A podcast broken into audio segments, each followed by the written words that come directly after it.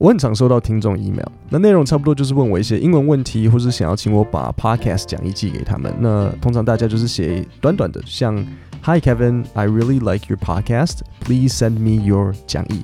那大家就不知道不知道讲义的英文嘛，所以就 Please send me your 英文，然后讲义用中文。那顺便告诉你，讲义在英文可以通称 handout，hand 就是手的那个 hand。然后 H A N D，然后 out 就是外面的 out，O U T 合起来 handout。那注意，它是一个字 handout，不是两个字。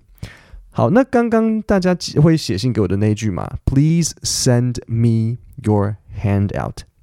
其实并不是最客气的讲法，我当然不会介意，我完全不会介意，因为我看到大家有试着写英文，我就已经很高兴了。但这确实是没有那么客气。其实，please 翻译成中文就是请。你说，诶，please 不是像拜托的意思吗？如果你的句子不是问句，please 它其实是请。好，那比如说像什么时候才是拜托？就是比如说小朋友问妈妈说，Can I Can I have some candy, please？那这时候它就是一个拜托。不然，please 怎样怎样，它是请。很明显，我讲给你听看看。好，比如说，please don't park here，请不要停在这里。Please remain seated，请不要离开座位。Please don't forget your personal belongings，请不要忘记随身物品。Please be quiet，请安静。回到我刚刚说的，Please send me your handout。如果你今天要写信跟人家要某个东西，假设可能你临时没办法参加公司的会议，所以你写信跟同事要会议记录 （meeting minutes）。你说，Please send the meeting minutes to me。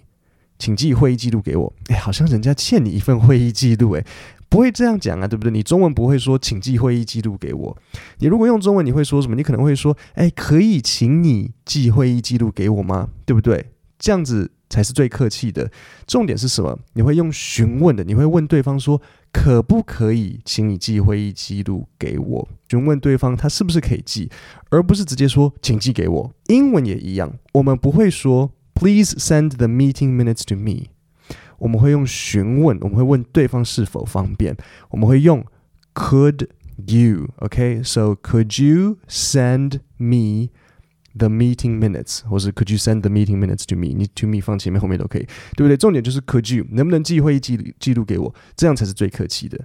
那我教英文也好几年了，所以大大小小的 email 我都读过。那我就要在今天的节目整理五个我最常看到的 email 问题，然后在今天的节目跟大家分享。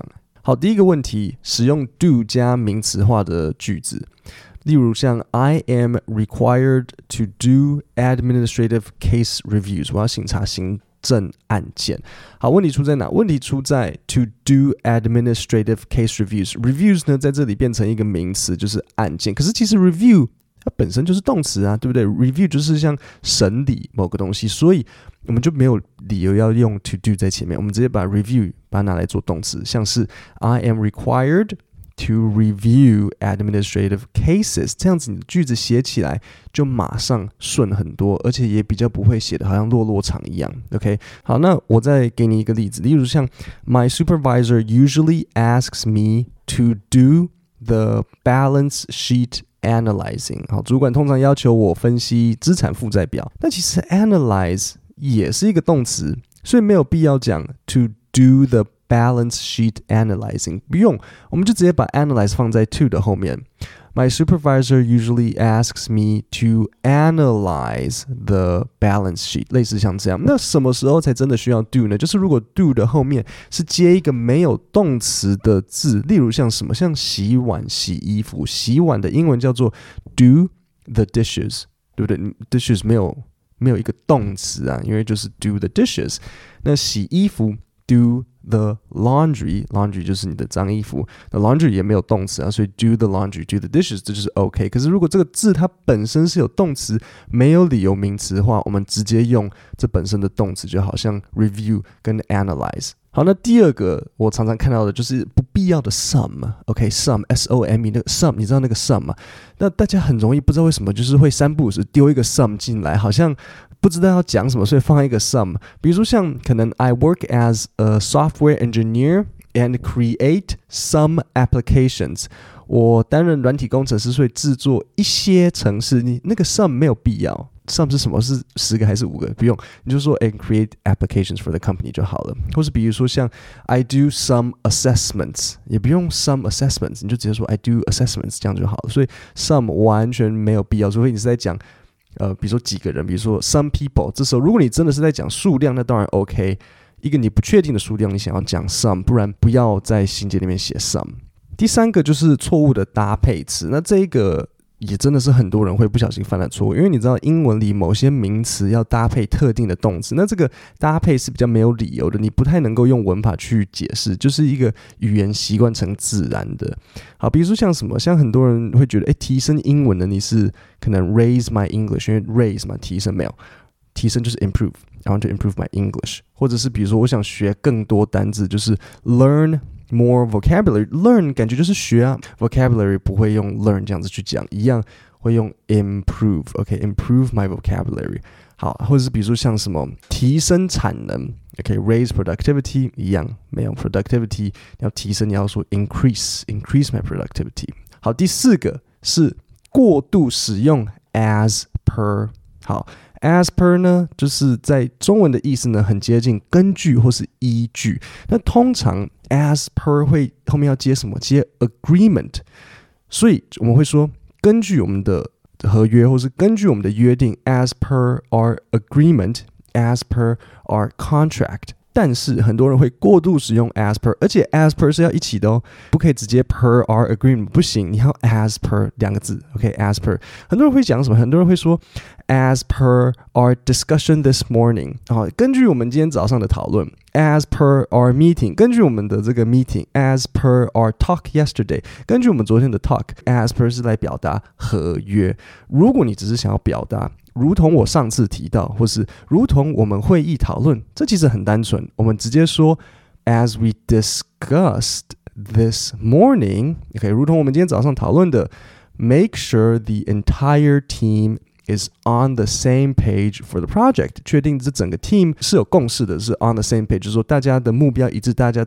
都知道彼此在干嘛，而不是诶，他觉得是 A，他觉得是 B。OK，so、okay? as we discussed this morning，或是比如说像像我们先前讨论的，as we discussed earlier，I would like to make sure that 或是什么的，或是甚至你也可以用 mention，as I mentioned earlier。如果我之前提到的，这样子就好了。As we discussed，as we mentioned， 这样就 OK 了。好，那第五个错误就是句型的结构会不一致。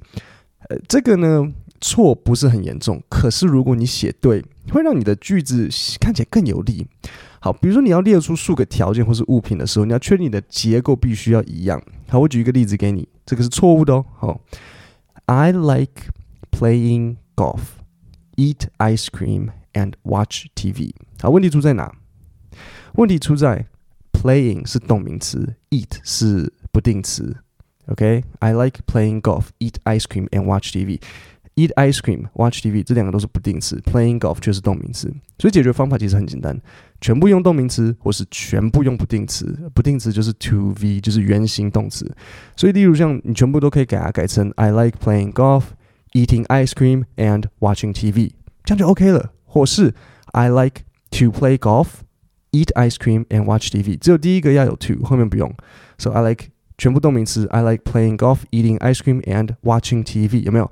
都是 in in in，要不然就是用原形动词，I like to play golf, eat ice cream and watch TV。最后一个我要强调的就是，你在写 email 的时候，如果你想要表现比较正式，或是表示说，哎，自己是很有心的，不要写缩写，除非你是在写日月份，你 October 想要写 OCT，OK。如果像 thanks，你就把 t h a n k s 写出来，不要只写 t k s，或是比如说像 best regards，不要只写 b r，这样子真的很偷懒，你知道吗？你想想看，如果你收到这封信，然后对方这样子连字也不好好打出来，你会不会觉得说哈，你你是很赶时间吗？还是你呃，你认为我不是很重要？为什么你连为了我花一点点时间都不愿意？你想想看，如果你要写信给总统，你会只写哦，谢喽，对不对？所以，除非你们是很好的朋友，你还是规规矩矩的把该拼出来的字拼出来。很多人会以为 cause 是 because 的另外一个写法，不是 cause 只是口语，所以不可以写什么 c u z，because 就是 because，或是比如说像 your，好好写 Y O U R，不可以只写 U R。好，那我有把今天的节目内容做成一份 PDF 讲义让你下载。Podcast 下面的说明区有一个连接，点进去就可以下载今天这集五个常见 email 句型错误讲义。然后不要忘记订阅我的电子报，每周我会寄出英文学习技巧和内容。就像今天我分享的 Please could you 用法，我就是在星期一的电子报寄给大家。好，那今天的节目就到这里，我们星期五见，谢谢大家。